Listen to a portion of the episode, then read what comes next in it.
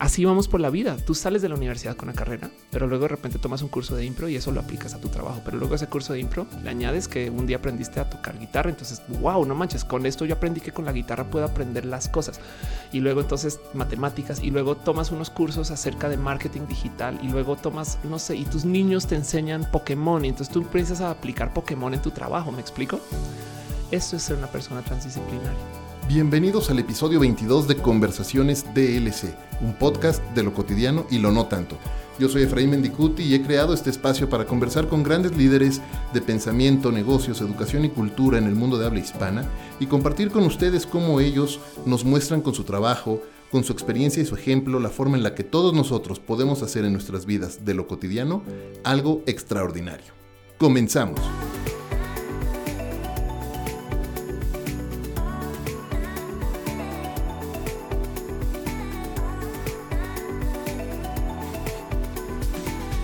De cambios, valentía y reinvención, habrá muy pocas personas que como mi invitada hoy puedan hablar. No solo ha reinventado su carrera, pero se ha reencontrado a sí misma. Física, economista, conferenciante, youtuber, tecnóloga y comediante, comediante colombiana, radicada en México desde hace ya muchos años. Considerada, por cierto, por Business Insider como una de las mujeres de mayor influencia en Twitter en lo que se refiere a tecnología. Mi invitada hoy es una de las, la primera mujer transgénero que cambió sus documentos de naturalización como mexicana. Sus aventuras son tantas y tiene tantos temas que compartir que hoy además ella misma se presenta como la explicatriz, nombre que me encanta. Ofelia Pastrana, qué gusto tenerte hoy aquí en Conversaciones DLC. Bienvenida. Muchas gracias. Y de hecho, sí, de todo lo que dices que es de la gente que viene acá a verte, eh, creo que cumplo con el, el rubro de la gran Mide 1,90 sin tacones. Este, porque todo lo demás es, pues sí, gente súper seguramente hay gente. Bueno, yo me siento chaparro al lado de ti, ¿eh? sí. Y es que luego, para lo que yo hago, la verdad es que puede ser un altísimamente presente síndrome del impostor. O puede ser que hay tantita verdad en eso, porque yo he hecho tantas cosas sin cuajar, pero acá sigo. Entonces, lo curioso de mi historia de vida es que lo que cuaja es que acá sigo pero de resto nada es, sabes, como que como youtuber, soy una youtuber de 40 mil suscritos, como tuitera, eh, pues soy influencer, pero pues hay gente que tiene millones, sabes, y yo tampoco.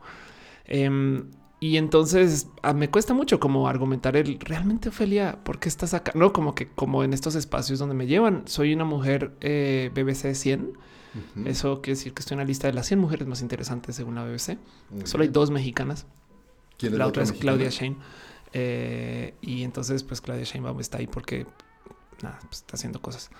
Eh, y estoy, fui listada dos años por Forbes como top 100 mujeres más poderosas de México, que me llama mucho estar en esa lista, no solo por ser mujer trans, sino también porque soy mujer colombiana. Eh, una mujer colombiana en la lista las 100 mujeres mexicanas más poderosas también trae algo ahí. Tiene, tiene mucho significado. Pero luego a la hora de argumentar el por qué, yo todo lo que tengo que decir es pues, nada, porque soy trans y feliz. Entonces, eso, ya, eso ya es como transgreso rata, ¿no? Que simplemente el hecho de decir soy feliz. Sí, ya, ¿eh? es, ya es mucho. muy un logro, es verdad. Sí, yo lo, lo agradezco mucho. En últimas hago muchas cosas y raras en mi vida. Me divierte mucho tu historia también, porque creo que tú y yo pasamos por como con momentos muy similares y, básicamente donde hubo un SIG, yo hice SAG y tú SIG.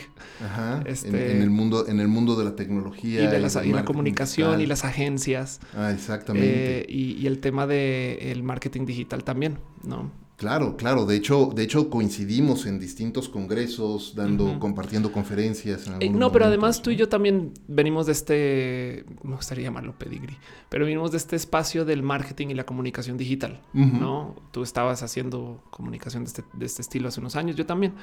Em, yo me volví mi producto en últimas. Yo me volví lo que vendía desde mi agencia. Eh, tú te acabaste enredando con marca. Sí, por supuesto. Que es otro modo de volverse tu producto de paso, ¿eh?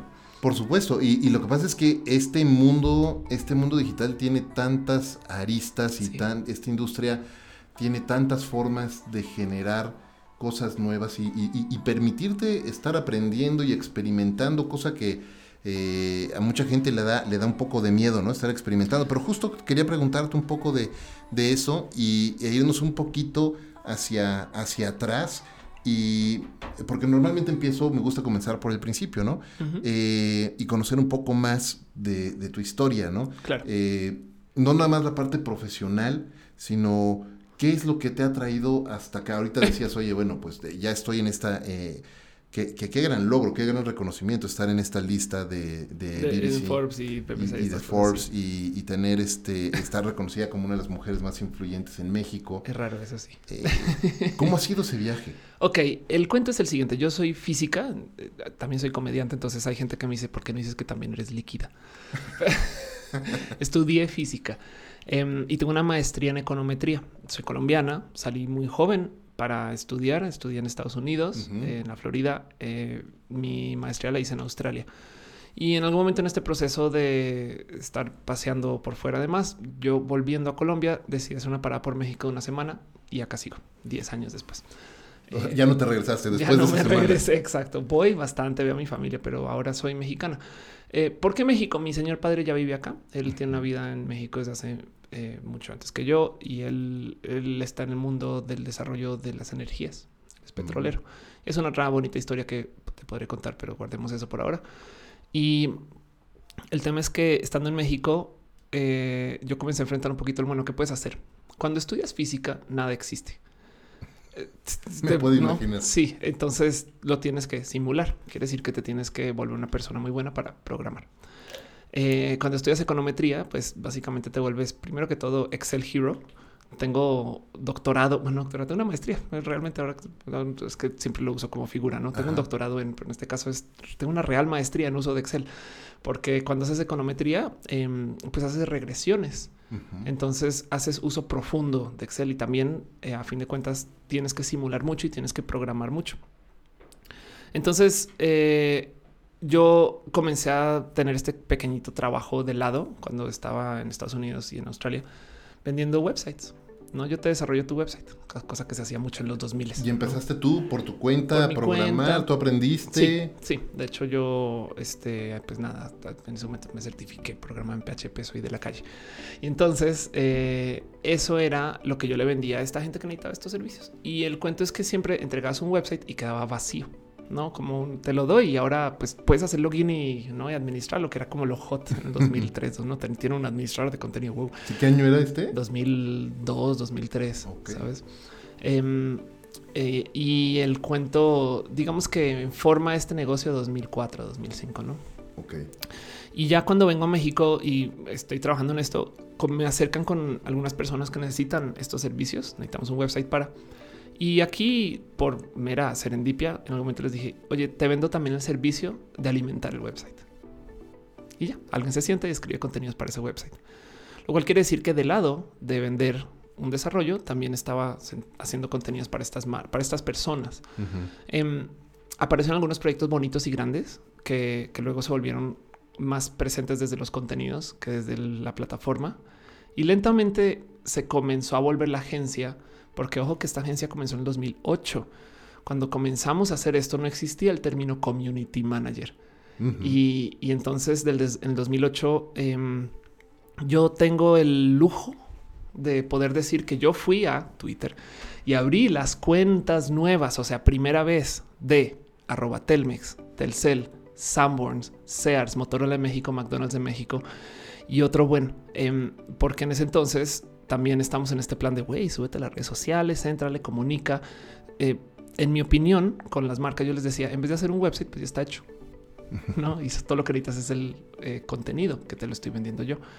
Así que yo tuve una agencia digital no muy lejana de lo que hoy en día se conoce en muchos lugares, pero que en ese entonces era, pero transgresor, porque estaba esta discusión que seguramente recuerdas de, uy, esto no sabemos si le pertenece a las agencias de eh, BTL o no sabemos si le pertenece a las agencias de comunicación de RP o de y nosotros nos posicionamos como algo que en ese entonces era rarísimo para el como mercado, que era la famosa agencia digital. Eh, la única otra bestia que comenzó con nosotros como en esa época y que se volvió muy, muy, muy grande, bastantes veces más grande que mi agencia, fue Flock, que conocerás. Y entonces... Sebastián y con Mario. Exacto, eh, Sebastián. Y, y entonces... Eh, eso fue un camino muy bonito. Ahora, mi socio, eh, que al sol de hoy todavía lo considero bien visionario, ya hacía contenidos también en internet en por transmisión. Él estuvo en la tele, en la radio un rato. Tiene una, tuvo una revista de videojuegos que se llama Atomics. Em, y entonces estaba haciendo contenidos también para transmitir. Y esto en el 2008 era inédito inédito. ¿Dónde transmitían? antes de YouTube. Transmitíamos en una plataforma que se llama Ustream.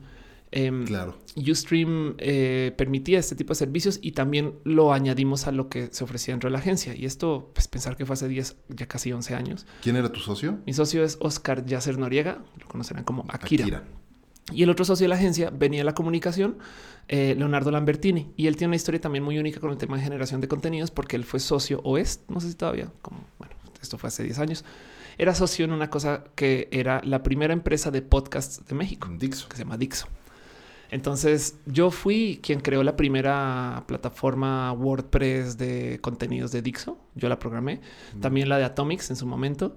Em, y ese era con mi trabajo y mi acercamiento con ellos y comenzamos otro tipo de contenidos al tiempo. Akira tenía muchas bonitas ideas de cómo hacer contenidos online que al sol de hoy todavía siento que hay unas que se pueden aplicar em, sobre cómo se hacen shows y cómo se transmite. Yo soy hija de sus estrategias y se hicieron cosas bonitas en ese entonces esa agencia, esa agencia se llama Social Beats de paso.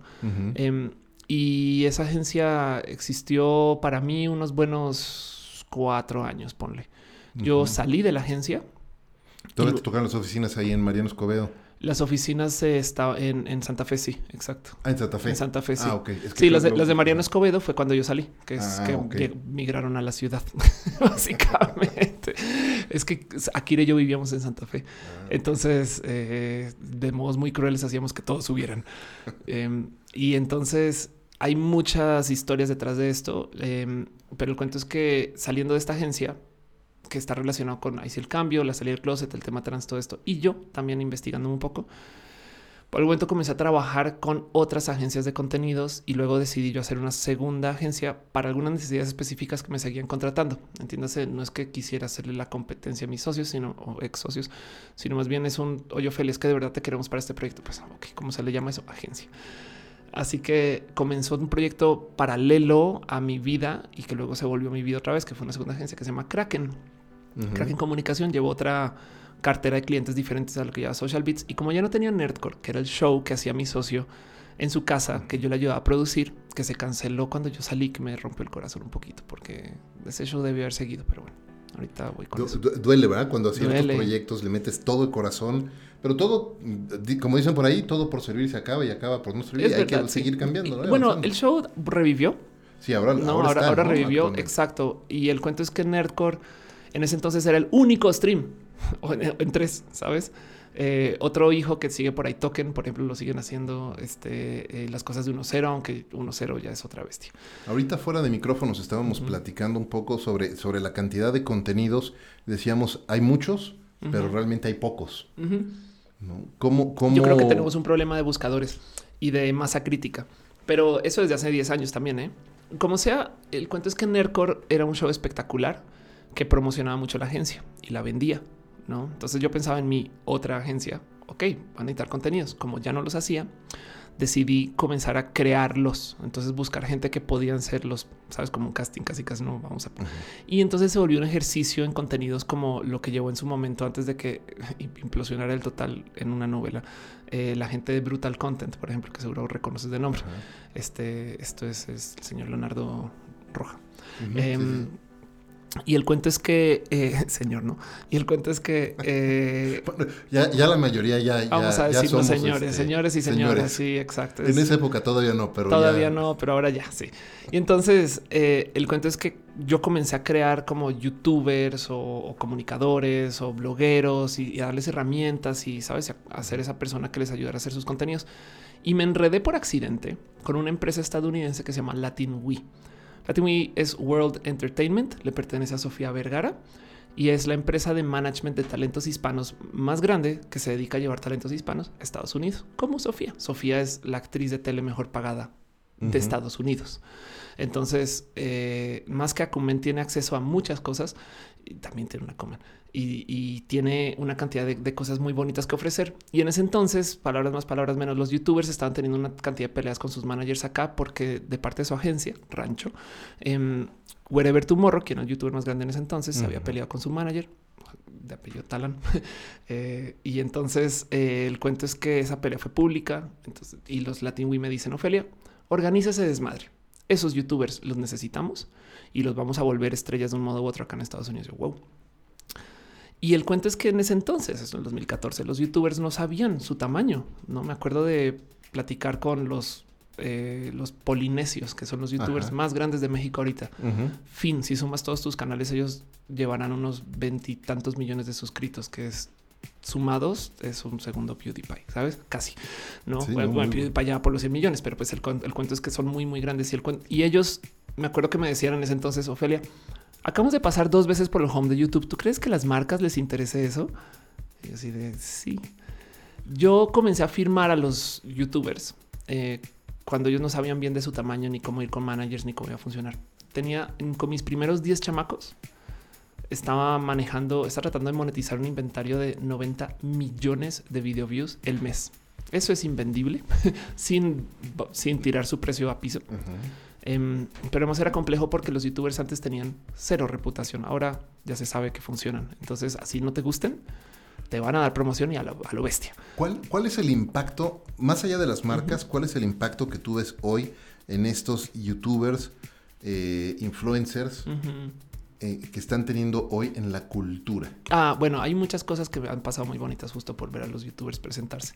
Vamos para cerrar el tema rápido. por favor. En algún momento, por estar llevando campañas de youtubers, como yo ya tenía presencia, iba con las marcas y me decían, Ophelia, es que Yuya en ese entonces cobraba 25 mil dólares la mención en un video. Totalmente, totalmente válidos. Porque testando los impactos de Talia a una tercia del precio, sabes, una mitad del precio, menos.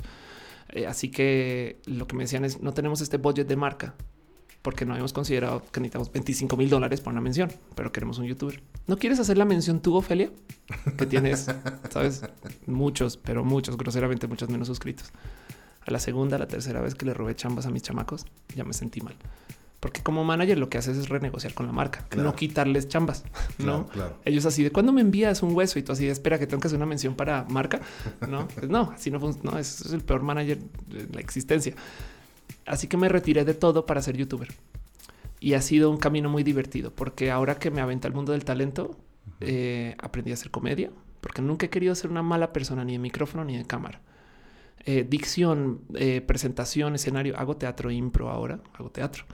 Em, y ahora está haciendo música también. Y todo esto porque me volví yo mi propio talento, que ha sido un muy complejo investigar del qué eres, a dónde vas, cuál es el plan de vida. Los artistas no tienen plan de vida porque no hay con quién basarte, no hay un, no hay un corporate ladder, pero ni siquiera hay un startup, sabes? O sea, todo es lifestyle business y todo eres tú. Es tú no puedes poner a alguien a hacer tu presencia. Me, gusta que te estés yendo para ese camino porque era parte de lo que quería platicar contigo y preguntarte y es cómo uno va redescubriendo su camino, cómo, cómo ha sido ese proceso, porque claro, la vida te, va enfrentando a ciertas cosas, pero eh, hay, hay, personas, o vemos personas que escogemos un camino más eh, eh, tradicional corporativo, por llamarlo de alguna manera, donde en teoría, y, de verdad subrayo, en teoría, sabemos lo que queremos. Claro. sabemos que apuntamos a, cierto desarrollo de carrera en cierta en cierta área, que por cierto, locamente, una de las más grandes locuras es decidimos qué queremos hacer a los 18 años cuando no sabemos ni a dónde queremos ir a cenar. Y le sigues, ¿no? ¿no? Sí, claro. Pero bueno, muchos escogemos ahí. Y luego hay unos más valientes que van descubriendo su camino en el día a día. Que pareciera desde el lado eh, corporativo como irresponsabilidad, pero no es cierto, es mucho valor. Sí, es, es, es irresponsable contra la volatilidad de tu planeación de vida si tú tienes la palabra aquí no es hijos, pero sabes, anclas, sabes, prefiero decir hijos, este, porque imposible ver a alguien de tu familia como un ancla, sabes, es claro. Pero el punto es si tú tienes eh, dependientes de ti de algún modo u otro, que a veces pueden ser tus mismos empleados. Social Beats, cuando yo renuncié tenía 40 empleados, sabes, es, pensar que cualquier cosa que hagas tú que haga que esas 40 personas y sus familias eh, tengan que lidiar con alguna, alguna indecisión o alguna incertidumbre, que es culpa tuya, pues sí es irresponsable. Pero, no obstante, hacia la planeación de vida, de nada sirve ser CEO de una empresa si estás infeliz. Por supuesto. Y entonces, primero, dejemos en el tintero esa pregunta del impacto cultural de los youtubers, porque creo que hay algo muy bonito ahí también, y eso se ata con la, con la vida LGBT. No quiero dejar esa pregunta ignorada.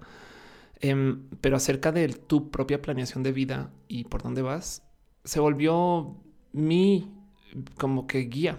Hace unos seis meses, pero hace ya casi un año, está grabando una serie en Guadalajara, porque ahora hago estas cosas, me llevan a grabar 20 episodios, a que estas cosas, no, esto era para tele. Y mm, de repente me invitan a platicar con Gis. Gis es un monero como Trino, que ah, está en Guadalajara. Sí, un Trino y Gis que tiene un show, de hecho, muy bonito en la radio, que se llama eh, Chorcha. No, bueno, tiene un show muy bonito en la radio, igual el cual, al cual me invitaron. Y Gis lo que pasa es que le gusta como vetar un poquito a sus invitados. Está bien, se vale. Entonces me lleva a una reunión donde nos vamos a conocer. Y yo aprovechando que voy a estar con un artista establecido, porque ser monero es un raro arte, ¿sabes? no es de, Eso es de nicho, ¿no? No vive de su Instagram, no sale a la calle a vender, no, vive de hacer caricaturas para el periódico y de vez en cuando para espacios editoriales, es raro. Y entonces voy con él pensando, esta persona me va a mostrar un norte de cómo es el corporate ladder del creativo, ¿sabes? Esto que yo digo que me hace falta. Y es bien divertido porque cuando me siento en un café con él, lo primero que me dice es, es que quería hablar contigo, Ophelia, porque tú te ves muy aterrizada. Él tiene 55 años y mal estoy. Tú te ves muy aterrizada y es que yo todavía no sé bien qué hacer con mi vida. Y yo, yo no, no, como que tuve ese momento de se supone que tú ibas a unir la fuerza. No fue, es, tú no eras la persona para esto, no? Em, y me cayó el 20 que desde el mundo creativo, la verdad es que no tienes norte. Ahora, mi padre es un gran ejemplo del corporate ladder, del escalar. Hay una palabra en español para eso, escalar la este, el esquema estructural de la empresa. Él viene de un pueblo, una ciudad muy, muy pequeña en Colombia, em, que ahorita podrá tener 100 mil habitantes. Hoy, entonces en los 60 no te digo, seguramente él y sus padres, ¿no? Mis abuelos. Em, ¿Cómo se llama la ciudad? Eh, él está en Neiva, ¿no? Este, y entonces, perdón, eh, se, llama, se llama Gigante. Eh, por eso me causó risas de si se llama Gigante. Bueno, y el cuento es que él sale de ahí, es independiente por un rato, es una persona muy lograda en su vida. Mi padre tiene un doctorado en fluidos y termodinámica. Yo lo buleo y le digo que se estudió para hacer jacuzzis.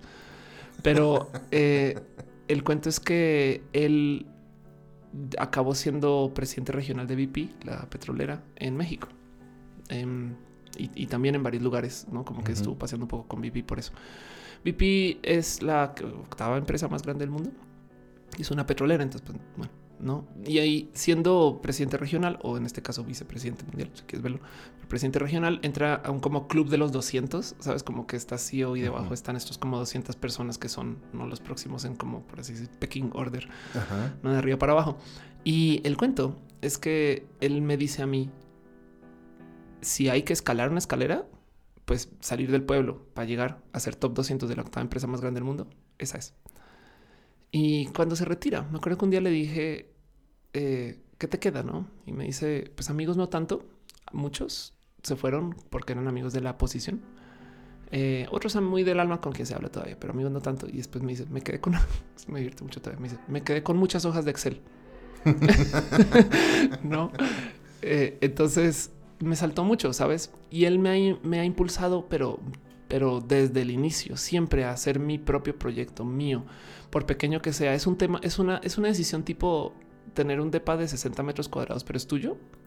O una casa de, sabes, seis pisos al, no al este, al oeste, entra y demás, pero pues es parte de, la vida corporativa.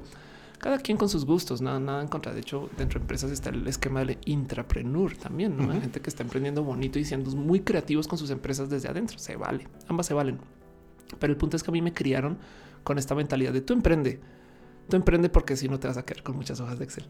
Eh, y, él, la verdad es que se retiró y volvió a trabajar también. No, yo creo que eso puede ser de gente muy, muy cafeinómana, pero esta, esta como mentalidad de igual y si te vas a vivir en una playa, en un mes eres la escuela de surf más importante de la playa y luego estás vendiendo eh, actos de, entretenimiento. O sea, nunca dejas de trabajar, ¿no? Es como el retiro es una eso, ¿no? Porque eso a mí me parece, me parece súper importante porque uno no puede dejar de aprender y uno no puede dejar de mm. tener ambición en la vida y de, querer hacer nuevas cosas. Porque por ahí uno de los dichos que más me gustan es que cuando uno deja de aprender, uno deja de crecer y cuando uno deja de crecer, empieza a morir. De acuerdo. No puedes dar ese lujo, ¿no? Y yo sostengo, estoy convencido que nuestra generación y ya incluso la de nuestros padres, y aquí estoy asumiendo que somos más o menos contemporáneos en edad, tal vez tú eres un poco más joven.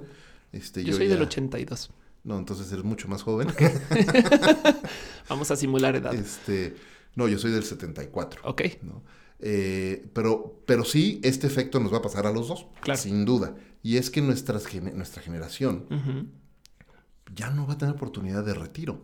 ¿Sabes? Ah, no va a haber fondos de retiro suficientes para sostener. Yo, de hecho, toda mi vida laboral he considerado que no voy a tener ningún colchón externo a mí. Exactamente. Para, para mi bienestar. Eso sí me queda muy claro. Y eso es súper importante entenderlo porque si lo entiendes así, desde ahorita empiezas no a ahorrar, sino a crear una lo que va a ser tu forma de vida sí, de aquí al resto de tus años. es una forma de ahorro, ¿no? Pero sí, justo. Y, en, en cuanto a justo este tema de planeación de vida y demás, he aprendido muchas cosas porque visto desde afuera, yo estoy saltimbanqueando, sabes? O, sea, estás haciendo música, pero estudiaste física. ¿Cómo, no? ¿Qué pasó? Visto como te lo cuento, pues hay un eje rector, no? Vas por acá, vende contenidos, los contenidos tienen dinero, va con los contenidos, se vuelve los contenidos, me explico. Y para ser una buena persona de contenidos, investiga las artes, no? No, a mí, a mí me parece muy orgánico el cómo acaba donde estoy, pero sí, visto desde afuera es una locura. Y el cuento es que he aprendido muchas cosas en el camino. La primera es, em, es mucho, pero mucho pero mucho más fácil ir de independiente a un espacio laboral que al revés. La cantidad de gente que conozco que está en espacios laborales. Por supuesto. Que se muere por emprender cualquier cosa, si sea un puesto de tacos, eh, y, no la logra, es alta.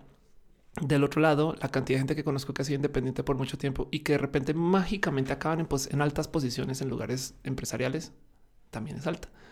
He negado muchas posiciones con marcas y empresas muy grandes que espero en 10 años eh, no me arrepienta más de lo que no me he arrepentido ahora. Ah, Porque todas son marcas que conoces y me han ofrecido presidencias regionales y me han ofrecido estrategias de comunicación, este, eh, por lo menos de, de, altísimo nivel con marcas que conoces y reconoces y que tienes en tu teléfono, ¿sabes? Em, la verdad es que también mi, mi, búsqueda de las artes me ha consumido tanto y yo sé que ya hoy en día puedo decir que tiene impacto sobre pues, estaría viviendo, no sé, sabes, no, no, sé qué consideres una media éxito, pero por lo menos, no sé, metraje de, de, de, tu hogar, sabes? Lo como sea, eh, no como, como lo quieras medir, sé que estaría viendo mucho mejor si hubiera tomado estas posiciones, pero el tema es que eh, o no, a lo mejor, a lo mejor económicamente podrías tener un ingreso mayor. Claro, pero, la alegría no está. Exactamente. Sí. Y el tema trans se atravesó mucho, irónicamente, eh, porque también me ha sacado de muchas normas. Yo, por ejemplo, tengo una cantidad ridícula de entrenamiento para ser presentadora de televisión. La cantidad de espacios televisivos que te he dicho, perdón, que me han dicho eh, que no debería estar o yo no te puedo poner ahí, es alta que es irónico porque yo el año pasado hice 50 entrevistas en tele. Em, entonces, para que me digan, no, es que no te puedo poner. Todavía hay mucha resistencia. Y yo creo que la va a haber siempre y ya me rendí y me lo gozo. Ahora que estoy en digital, volviendo a los youtubers y su impacto, los youtubers y nosotros los comunicadores digitales estamos hablando de cosas que solo se puedan hablar en digital. Yo no me he percatado esto hasta hace un mes que fui a Nueva York y estaba en una conferencia frente a la gente de el International Gay and Lesbian Tourism Association, que se encarga de organizar, es como el cabal de la gente que organiza el viaje LGBT. Em, y me dijeron, cuéntanos un poquito de cómo se ve en Latinoamérica todo esto. Yo les hablé un poco de cómo el marketing, por ejemplo, hay tantos anuncios que hacen las agencias para digital que tienen todo el mensaje bien hecho y que para llevarlo a tele básicamente se vuelve leche aguada. Que les digo, me percaté que la tele, si bien estamos celebrando que ahorita hay ahorita hay 70 personajes LGBT en toda la tele estadounidense. Si eso es alto o bajo, tú decides. ¿Y aquí en México? Eh, muchos menos, eso sí te puedo decir. me vienen a la mente tal vez cuatro. Aristemo y, y, Juliantina. y esto, sí, exacto. Y otros tres, ¿no? Pero sí, no, no son 70. Pero el punto es, cuando voy a la tele siempre me dicen, no, Fede, ¿puedes tuitear que estás acá? Pues te estoy diciendo que esto me lo pidieron en CNN. Camilo de CNN me dice, ¿puedes por favor poner en Twitter que estás? Y yo, pero, o sea, y, y me acuerdo decirle, oye, ese es tu trabajo. Tú me estás dando a conocer a mí.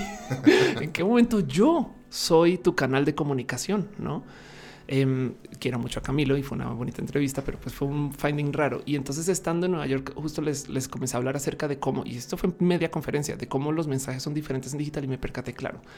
Es que en digital le estamos hablando a nuestros afines, no estamos asumiendo nada de la audiencia, porque sabemos que quien es afín va a venir a consumir. Entonces tú tiras el mensaje con el nivel de coeficiencia intelectual arriba. ¿No? Claro, y es que estás hablando con tu minimum viable audience. Total. la gente que se interesa en lo que tú estás haciendo. Hay un principio padrísimo de, Seth Godin, que lo, comparte en su último libro, el de This is Marketing, que dice, a ver, encuentra a 10 personas. Encuentra a 10 personas. Y esas 10 personas que sean de tu confianza, pregúntales, compárteles, aquí está mi trabajo, esto es lo que yo estoy haciendo, este es mi contenido, este es mi proyecto, claro. esto es lo que yo estoy poniendo en, la mesa. Si esas 10 personas te dicen, oye, qué bien, y lo quiero compartir con otros, ya encontraste la audiencia correcta. Si te dicen, ah, está bueno, chido, no es la audiencia correcta o tu producto todavía no está bien, Para eso, pero encuentra eso y, y en digital tienes el lujo Sí, de, poder, tirar cosas muy complejas porque sabes que hay buscadores y hay acceso y hay la globalidad. Y entonces no es de nicho, pero sí es de nicho. ¿no? Entonces tu comunicación es de altísimo nivel. Lo que pasa es que tu nicho se vuelve global. Claro. Y entonces a comparación de la tele, pues la tele asume que le estás hablando a un señor de casa que tiene cero educación en un tema, ¿sabes? Por consecuencia los mensajes son aguados. Que están viendo la mañanera. Exacto, la verdad es que sí. La mañanera, yo sí, me burlo mucho porque digo nuestro presidente que quería un podcast. Pero el cuento es que eh, cuando estaba presentando esto me percaté que justo el gran impacto de los youtubers es que están diciendo cosas que no teníamos métricas para saber que no iban a funcionar cuando se trata de la tele este, y todos estos shows que están fallando. Las revistas en sí, yo creo que se quedaron desnudas cuando se les fue la marea, porque nos percatamos que realmente nunca han funcionado. Era que tienen el monopolio y la distribución. Es como la radio FM, que eh, yo creo que el momento que se acabe el monopolio de los radios FM en los coches, se acabó la radio FM, porque el motivo por el cual mucha gente lo escucha es porque el tráfico, ¿no? Y, y a todas estas, la verdad es que los medios tradicionales tienen un hoyo muy, muy visible de promoción que nunca he entendido por qué. Yo digo en mi stand-up que añadirle en internet hace las cosas más baratas. No, mamá, mamá, estoy en la tele. Ay, qué bien. En internet. Oh. Mamá, hice una película. ¿En dónde? En internet. Oh, ¿no? añadirle el internet lo hace más barato. Y entonces, em, cuando, eh, cuando tú hablas de, vamos a hablar de YouTube, digamos que tú le vas a proponer un show de tele a I, no? Entonces vas, buscas con quién es director de contenidos y él te va a decir, ok, este show tiene que tener esta duración, este estilo, esta forma, este tipo de producción. Tenemos que vetar todos los contenidos y encima de eso nosotros hacemos toda la venta de tus anuncios y la producción te podemos fondear tanto y tanto, pues tenemos esta entrega con tal temporalidad.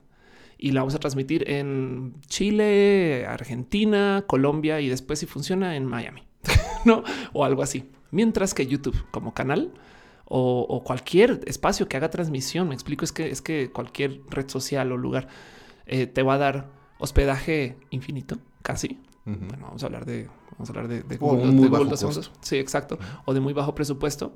En el caso de YouTube te dejan subir contenido en 8K, te dejan subir contenido en VR, te dejan subir contenido en tiempo real, en stream.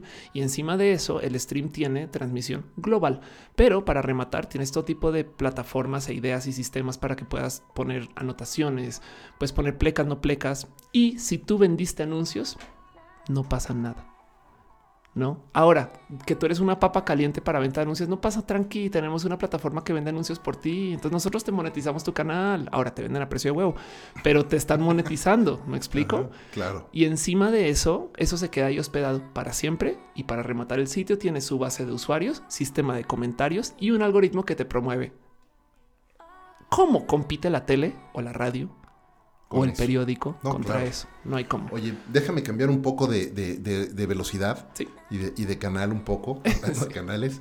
Y, a ver, me, me llama mucho la atención justo comediante, ahora entrando en el mundo de la música, Sí. persiguiendo las artes. Sí.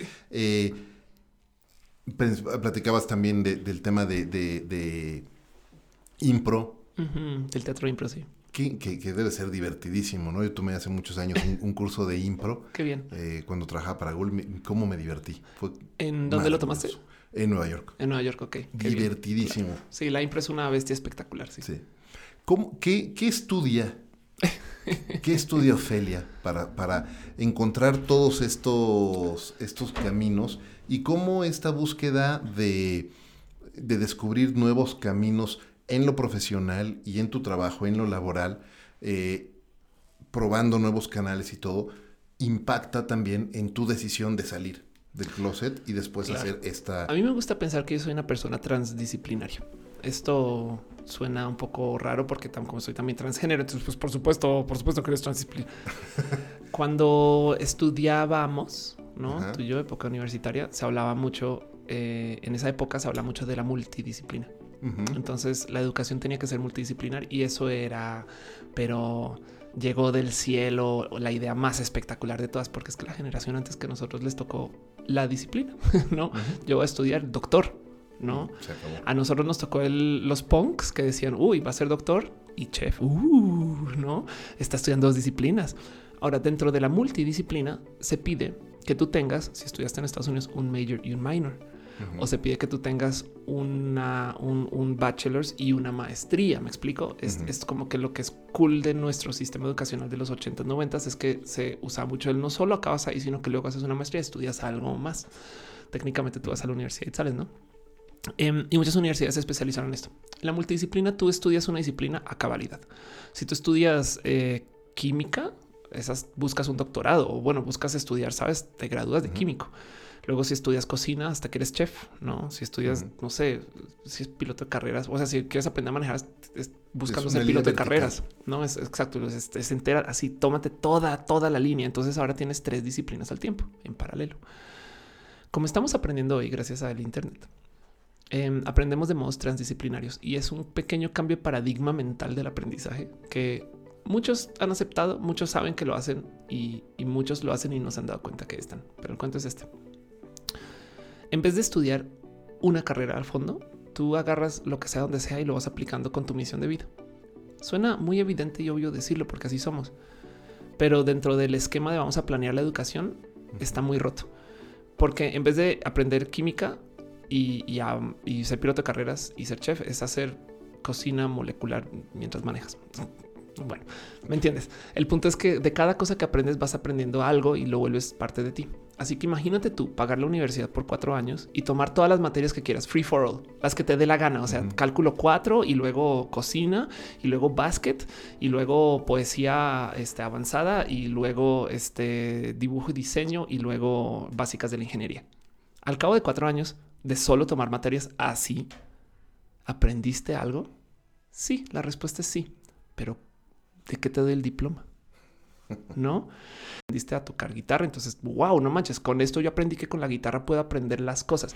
Y luego entonces matemáticas y luego tomas unos cursos acerca de marketing digital y luego tomas, no sé, y tus niños te enseñan Pokémon y entonces tú empiezas a aplicar Pokémon en tu trabajo, ¿me explico?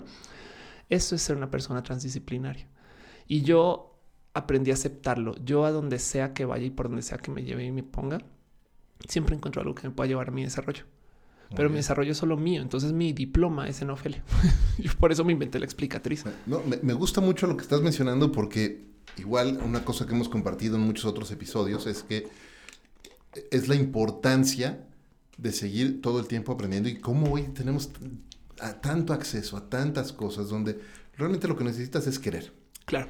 Es querer y quererlo aprovechar y gozarlo y que realmente eh, aprender se vuelva eso, un gozo. Y además, no solo eso, sino que es muy sano desde los desarrollos del conocimiento. Em, los eh, en física eh, tratas con esto que es la física cuántica, ¿no? Donde básicamente la materia existe de, modos múltiples hasta que lo observas, ¿no? El gato de Schrödinger es eso, la, parábola o el cuento del gato de Schrödinger es el gato no sabe si está vivo o muerto porque está técnicamente encerrado en una caja con un veneno que tiene un timer radioactivo y en cualquier momento puede estar vivo o muerto. Y la pregunta es, ¿está vivo o muerto? Pues no sabes hasta que abres la caja, pero cuando la abres colapsas porque ya no puedes volver a medir. Y así funcionan las, las partículas cuánticas. Tú no sabes en qué están hasta que las observas hay mucho de la realidad que se considera que solo existe cuando la observas.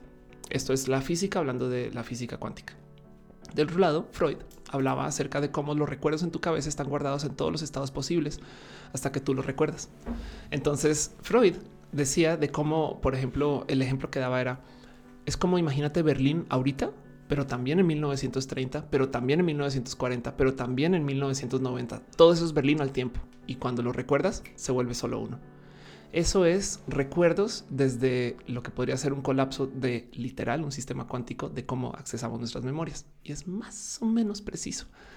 Pero tú crees que los físicos y los psicólogos se, han sentado a debatir esto? No. Entonces tienes dos grupos de personas que porque están atrapados en la disciplina multidisciplinar máximo o transis, porque no son transdisciplinarios, no se hablan. Esto quién sabe cuánto sucede. O sea, cuántos biólogos no tendrán la solución para cómo hacer este fábricas este, donde la gente pueda llegar a tal hora y entonces tienes un tema de, de, well-being, no, no sé, ¿sabes? ¿Cuántos o cuántos este, músicos no tendrán la solución a un problema de administración? ¿no? Y, eso no lo ves. Tengo una amiga que es programadora y a la vez es, comenzó a estudiar diseño de modas. Y entonces me dice, es súper cool porque los diseñadores de modas son unos idiotas para el software. perdón, este, no todos seguramente. Em, y los programadores desconocen el tema de modas. Entonces tengo un monopolio en el diseño de software para modas. y ahí con cuando vives la vida transdisciplinaria, todo el santo día te topas con zonas donde los eh, diagramas de Zen, no deben, también de Zen, pero los diagramas de Venn se cruzan y ahí hay tanto valor. Los overlaps de carreras que crees que no. Tú dime dos carreras y yo creo que con suficiente creatividad encontramos algo donde dices, ah, mira, psicólogos para este, pilotos de carreras. Este, seguro, seguro. Ahora, eso me lleva a, hablar de otro tema porque cuando empiezas a ser transdisciplinario, como, como lo explicas, y empiezas a toparte con tantas y tantas coincidencias entre tantas aristas, es muy fácil caer en la tentación de, del sí a todo, ¿no? Y es muy fácil querer hacer todo y ser todo para todos. Claro.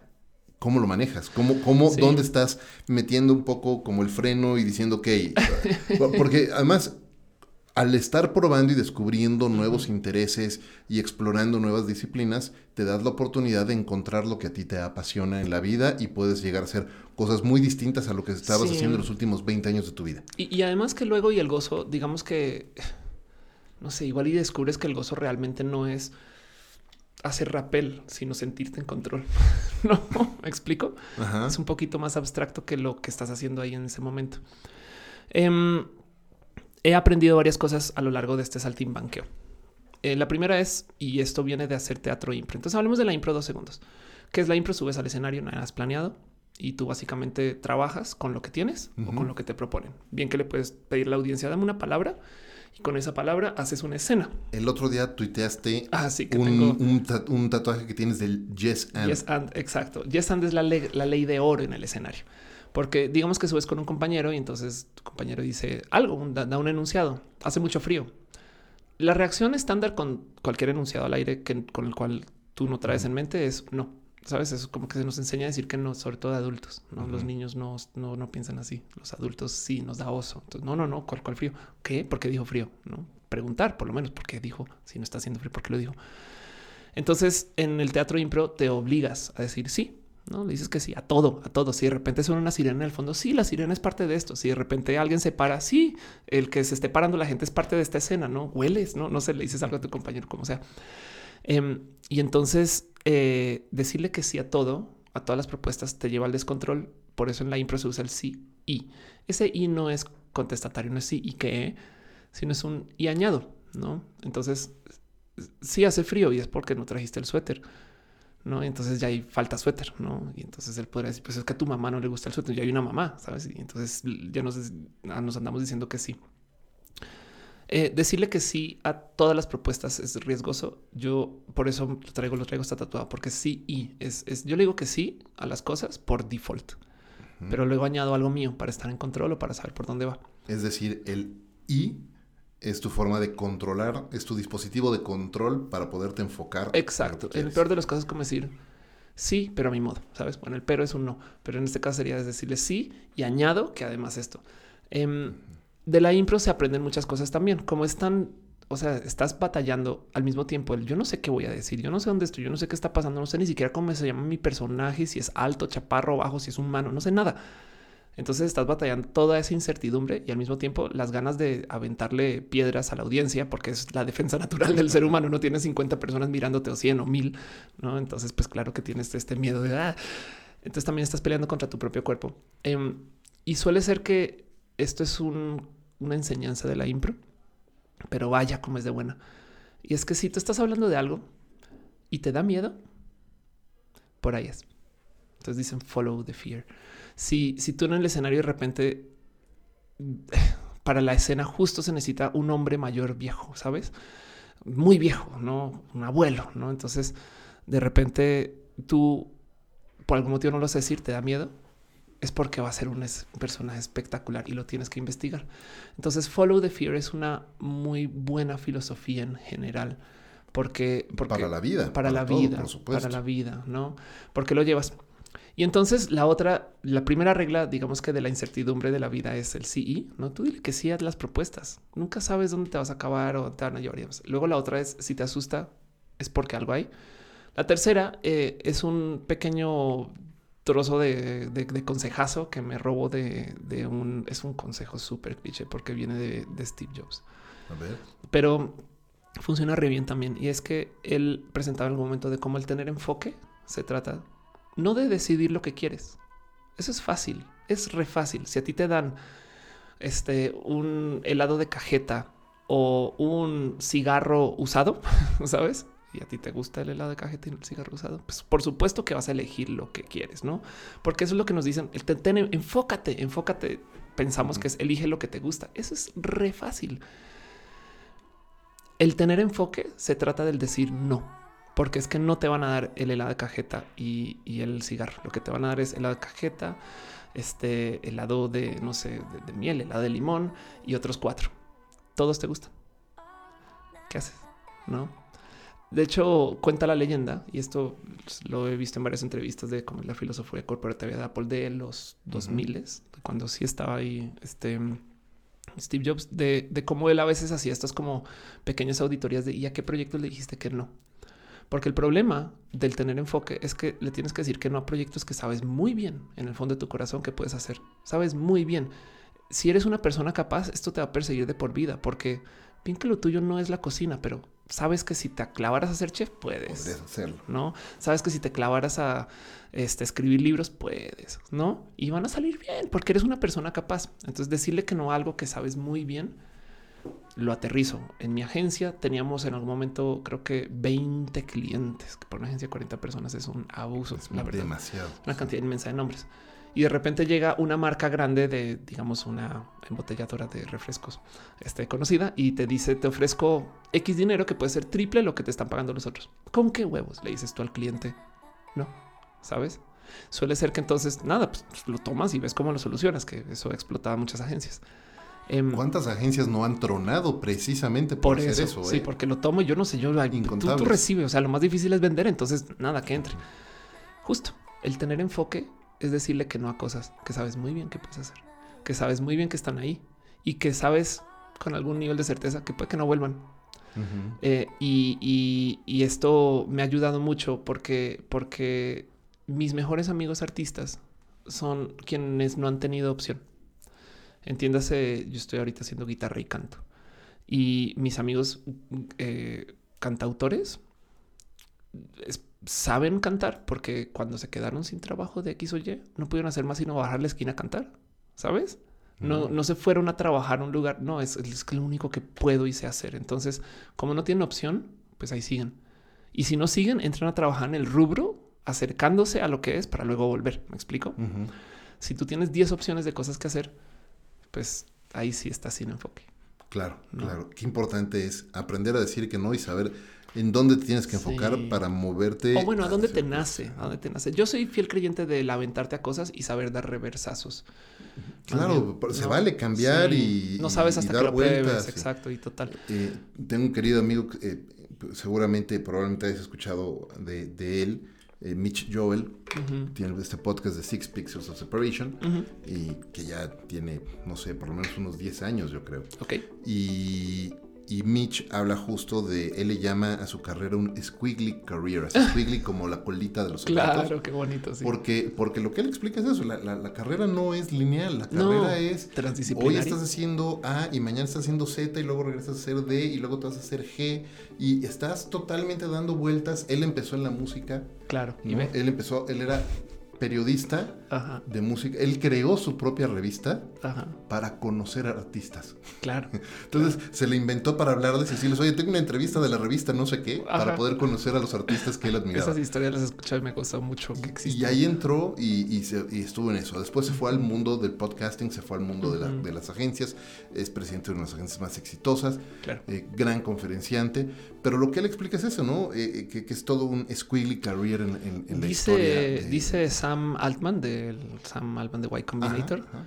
que las startups son chaotic shit shows, porque lo son. Tu vida también. Totalmente. ¿Sabes?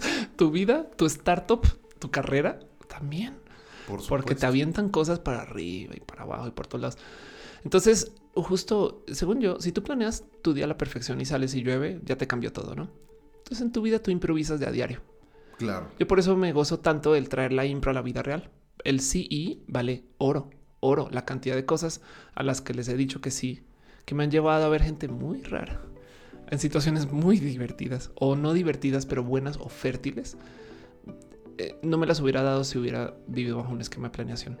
Em, yo creo que somos personas diversas, como, como personas y como para nuestras carreras de vida, como para pensar que también tenemos un plan, ¿no? Es, es que si tú planeas ser el CEO de una empresa en cinco años y demás, vas, se van a poner tantas cosas en tu camino Ah, por supuesto, ¿no? que, que, que si tú, exacto, si, si tú no estás listo a doblarte a la izquierda y si, si zigzaguear o ser eh, como la colita del, del marrano, em, vas a vivir triste, Frustrado. frustrado. ajá. Oye, nos estamos acercando hacia la Ah. parte final.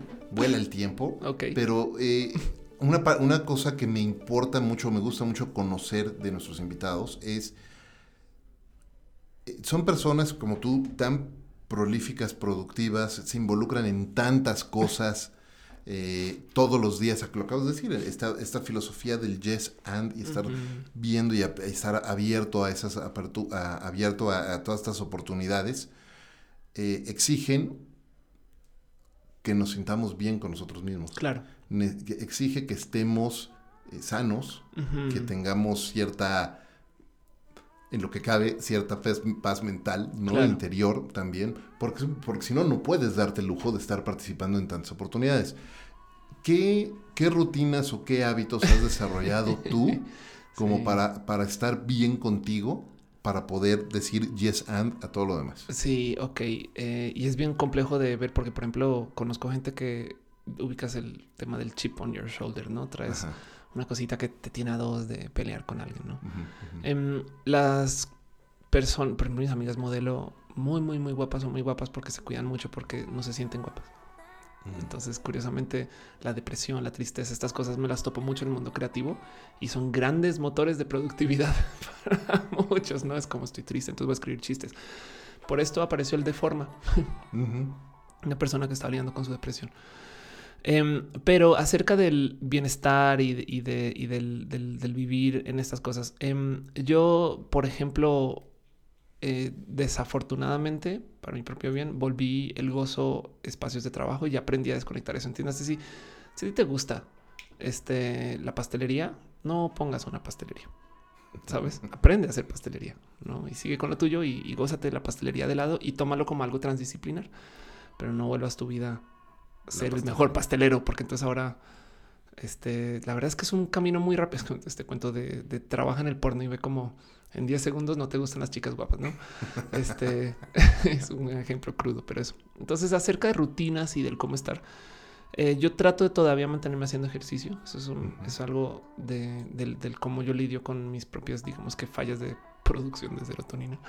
Eh, o, o, o, o, trato de mantener eh, espacios de juego, ¿no? Entiéndase, aún en la música o aún en la grabación y demás, siempre busco tener un espacio experimental. Un, esto que voy a hacer en esta próxima hora no es para nada, sino para, perdón la palabra, mamalonear. Vamos a, vamos a hacer algo que sea un time waster dentro de mi rubro, uh -huh. ¿no? Igual y salen cosas bonitas. Eh, y evidentemente eso que no tenga presión alguna de lo vas a publicar, ¿no? Throw away para rematar. No es como si escribes, dedícale tanto tiempo de tu día o tu vida o tu semana o tu mes a escribir algo que no, se guardará en un cajón y, y, lo que aprenderás ahí es a nada, relajarte. No obstante, eso es en lo creativo. La otra cosa que yo hago es, es que lidio mucho con el tema de adicciones. Tengo días este, eh, libres de estimulantes. Uh -huh. Entiéndase. Son como reset mentales de la química cerebral mi cabeza. Yo, yo uh -huh. lo veo así.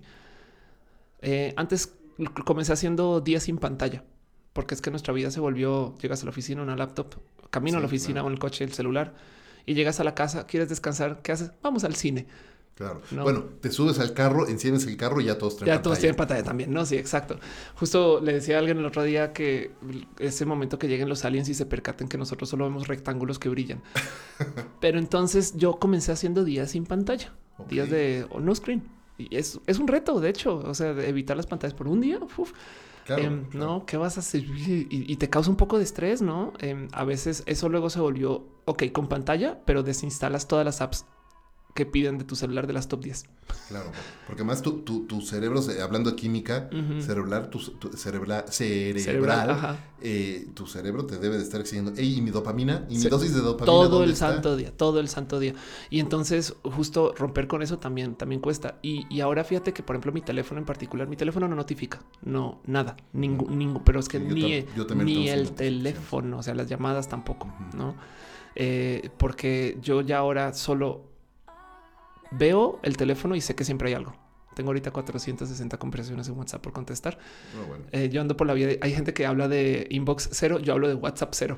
si me va bien en un día, respondo todas las conversaciones que me entraron. Entonces eh, sé que siempre hay algo por atender. Por consecuencia, mi teléfono no notifica. Pero bueno, primero fue sin pantallas, luego sin apps. Y luego un día me percaté es que sin nada, un día sin café, un día sin todas estas cosas, o sin ejercicio también, donde son como pequeños encierros con uh -huh. lo único que tengo en mi mano es agua, este comida, digamos que tratemos de no, sabes, de que no sea muy gozosa esa comida, sabes, uh -huh, porque uh -huh. también son golpes de, ¿no? de, sí, de química supuesto, cerebral. Por supuesto. Este y casi que un cuaderno y una pluma y ojalá fueran hojas blancas, sabes, para que tengan, no? Y entonces me voy a algún lugar donde pueda pasar todo el día así. Es como el inverso de ir a darse un trip de ayahuasca. Es un trip de no huasca. haces esto? cada, digamos que una vez al mes, cada cuando siento, cuando siento, es que hay días que detrás, cuando te das cuenta, cuando me doy cuenta que me estoy tomando cuatro cafés y no me estoy despertando, okay. eh, como que de repente concluyo, claro, es hora de hacer reset de química cerebral okay. y es pasar todo un día eh, no dándole a mi cerebro lo que quiere. Va contra la disciplina del sentirte bien, sí, pero en últimas funciona muy bien porque entonces al otro día un café, wow. Claro, claro. No, y, y, además te, te, permite generar otro tipo de conexiones. A mí sí. el, tema de la neurociencia cognitiva me fascina. me, me, podría aventar un par, un, un par, de horas más platicando Hablando contigo de eso, de eso pero claro. se nos está acabando el tiempo. ¿Cómo crees? Y este, pero queda la invitación súper abierta para que vengamos a hablar justo de, eh, de todo eso también. ¿Dónde te pueden, yo, yo, sé que cualquiera puede buscar Ofelia Pastrana y encontrarte luego, luego, pero ¿dónde te podemos seguir? Hay un, hay un website para que conectes con tus amigos, eh, se llama Twitter.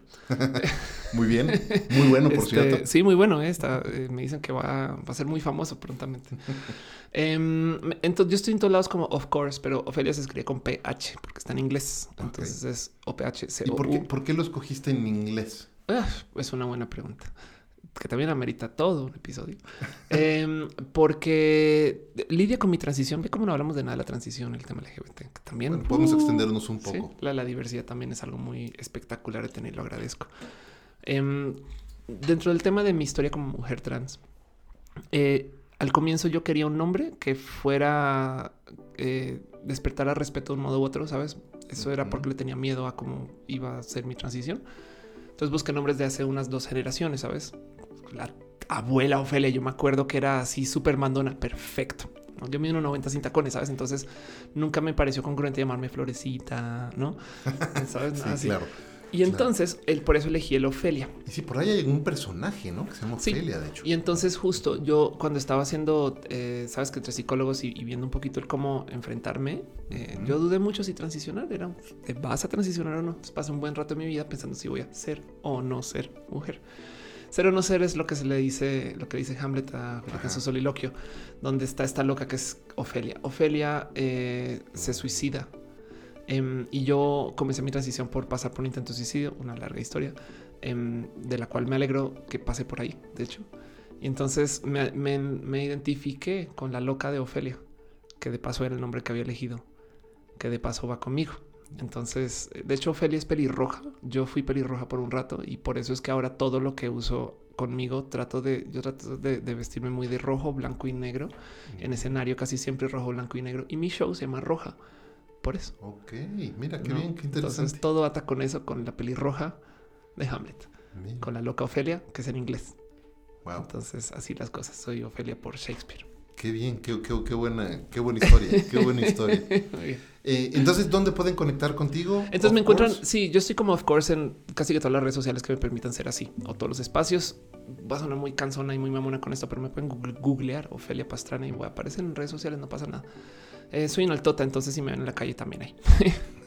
así las cosas, pero bueno. Muy bien. les puedo decir, yo mido 1,87 y me siento chaparro al lado de Ophelia. Voy a dejar un pequeño plug corporativo aquí. Pero de paso, justo atándose con este cuento de que solo en redes sociales vive la gente LGBT. Yo soy quien soy, conocida gracias a Twitter. Eh, y eso es eh, porque en estas redes sociales puedes decir lo que sea y como sea. Y entonces, por consecuencia, también en Twitter me encuentran con mucha facilidad. Em, y, justo lo digo porque es la red social donde más estoy. ¿no? Entonces, si me quieren buscar y quieren hablar conmigo en tiempo real y donde estoy, pónganme un tweet. Excelente. Arroba of course con PH. con PH. Maravilloso. Ofe, Ofelia, la, la, ¿cómo, ¿cómo, te Ofe? ¿Cómo quieras? Yo estoy escribiendo todo el tiempo como Ofe. Todo bien, sí. Eh, la premisa principal de este podcast es cómo compartir, compartir con los demás cómo podemos hacer de lo cotidiano algo extraordinario. ¿Cuál es para ti, para Ofelia Pastrana, cómo hace Ofelia Pastrana de lo cotidiano algo extraordinario? Uy, eh, hoy, hoy, porque cambié de, de, outfit, yo siempre ando por la vida con un pin de Star Trek. Ok. Soy muy fan de Star Trek. Star Trek es la única serie de ciencia ficción grande que conozco, seguro hay muchas más, que habla de cómo la logramos ¿no? Y traen este Tenet de... ¿Patrick Stewart o William Shatner? Uy, yo soy muy fan de Patrick Stewart. y hay muchas cosas bonitas detrás de eso. Pero el punto es que en, Star Trek se crea en la diversidad. De hecho, la filosofía es diversidad infinita en combinaciones infinitas. Claro. bueno, de hecho, el primer beso interracial. Interracial en pantalla fue en Star Trek. Y una, tuviste una mujer afroamericana en al mando, sabes, en la zona de mando de la nave en su primer episodio. Muy bonito eso. Por supuesto. Entonces Star Trek trae esto muy puesto y Star Trek trae algo que no ves mucho en ciencia ficción y es que se asombran, le dicen que sí y a la diversidad. Entonces cuando conocen una nueva raza, especie y demás, es vamos a ver, vamos a ver qué tienen. En la serie de Next Generation, en la serie del Capitán Picard, es descarado como hay momentos donde aparece una especie que es hasta agresiva y violenta contra ellos y todavía, todavía dicen, no, espera, es que a lo mejor así es como se comunican. ¿Cuál eran los Borg? No, a veces como estos encuentros raros. de, sí, también. sea, muy bien, muy bien. Sí, exacto. Sí, los Borg en particular son un arco muy bonito de historia que persiguen con muchas cosas porque son la antifederación. Pero el cuento es que a veces se topan con estas aliens que, comienzan desde lo agresivo y todavía traen esta mentalidad de no, no, no, espera, espera. Es que hay gente que solo sabe hablar desde la agresión. No, bueno, eso a mí me cambia la vida, ¿no? Claro, te, vuela la mente. Sí, y entonces de lo que se enseña en Star Trek y volviendo a este tema que me preguntas, una de las cosas que yo creo que se pueden hacer espectaculares de la vida del cotidiano es gozarnos mucho el asombro. Vamos a hablar de la diversidad. Dos segundos, dos segundos. A mí no me deja de sorprender como a veces ves dos mujeres, no tienen que ser trans, dos mujeres. y, y, me da tiempo de pensar qué impresión que a las dos se les diga mujer. ¿Sabes? Qué cool. Cómo somos de especie humana que podemos agarrar estas dos personas y de repente, ah, tú eres mujer, tú también. No, y es de, o sea, si fueran flores, es de, las pondrías en campos aparte, no? Pero, pero los seres humanos, este, em, tenemos, somos re que te las flores también, por ese chiste.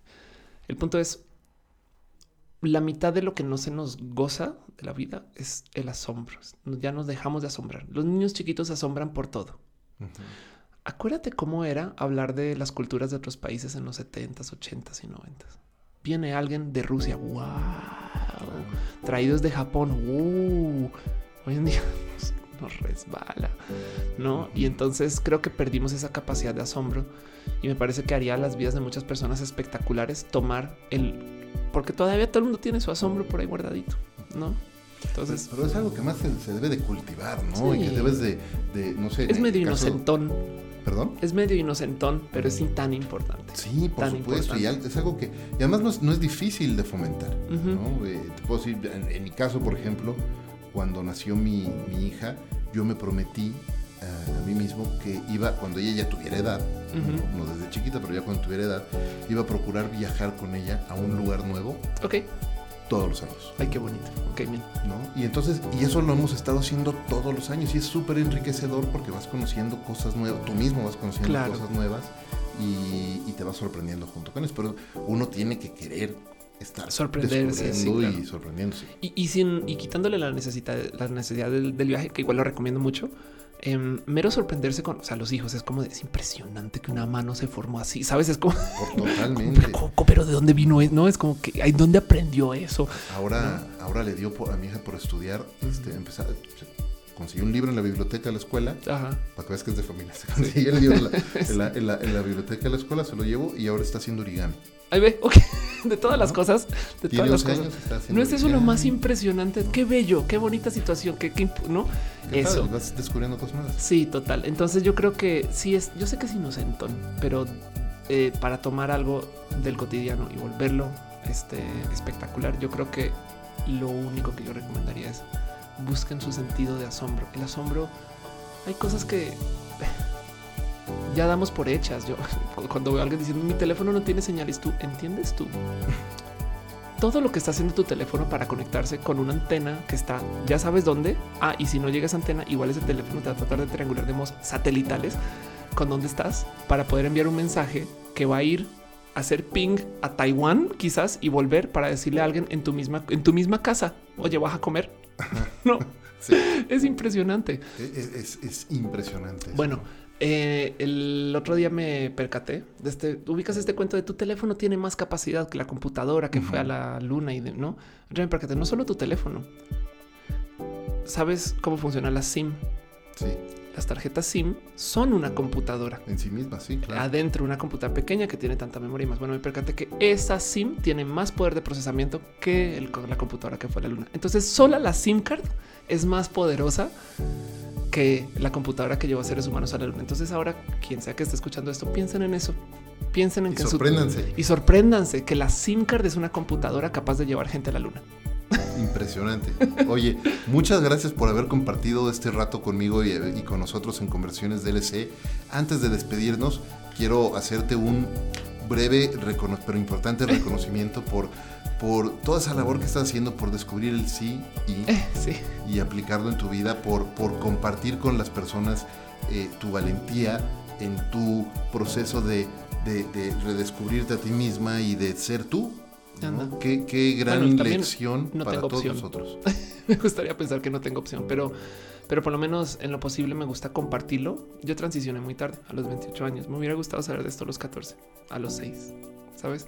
No sabía, no había datos, no había cómo, literal no había datos tampoco. este, entonces eh, es también parte de, pero sí agradezco mucho. La, verdad es que eh, ha sido el camino a la diversidad me lleva a conocer gente espectacular. Es un, es un privilegio muy loco ser una persona LGBT y ojalá y podrá seguir siendo así por un rato. Muy bien, pues te felicito por esa, esa, esa valentía y por todo el trabajo que estás haciendo todos los días eh, como explicatriz y con todas las iniciativas que estás haciendo, comediante, conferenciante, eh, consultora, etcétera. Muchas gracias por todo ese trabajo. Muchas gracias por haber estado conmigo aquí en Conversaciones DLC. muchas gracias también por darme un espacio que siempre es bonito. Encantado. Y muchas gracias a todos ustedes, amigos, por acompañarnos en este episodio. Muchas gracias, como siempre, a Balance 22, este centro de bienestar en la Ciudad de México, que aunque hoy no grabamos por allá, continuamente nos abre la puerta para recibirnos y grabar estos episodios desde sus instalaciones. Y por supuesto, como siempre, gracias a Ricolto Café, que todos los días me acompaña en esta aventura de vida. Muchísimas gracias. Nos vemos en el siguiente episodio de Conversaciones DLC. Yo soy Efraín Mendicuti y los espero. Hasta la próxima.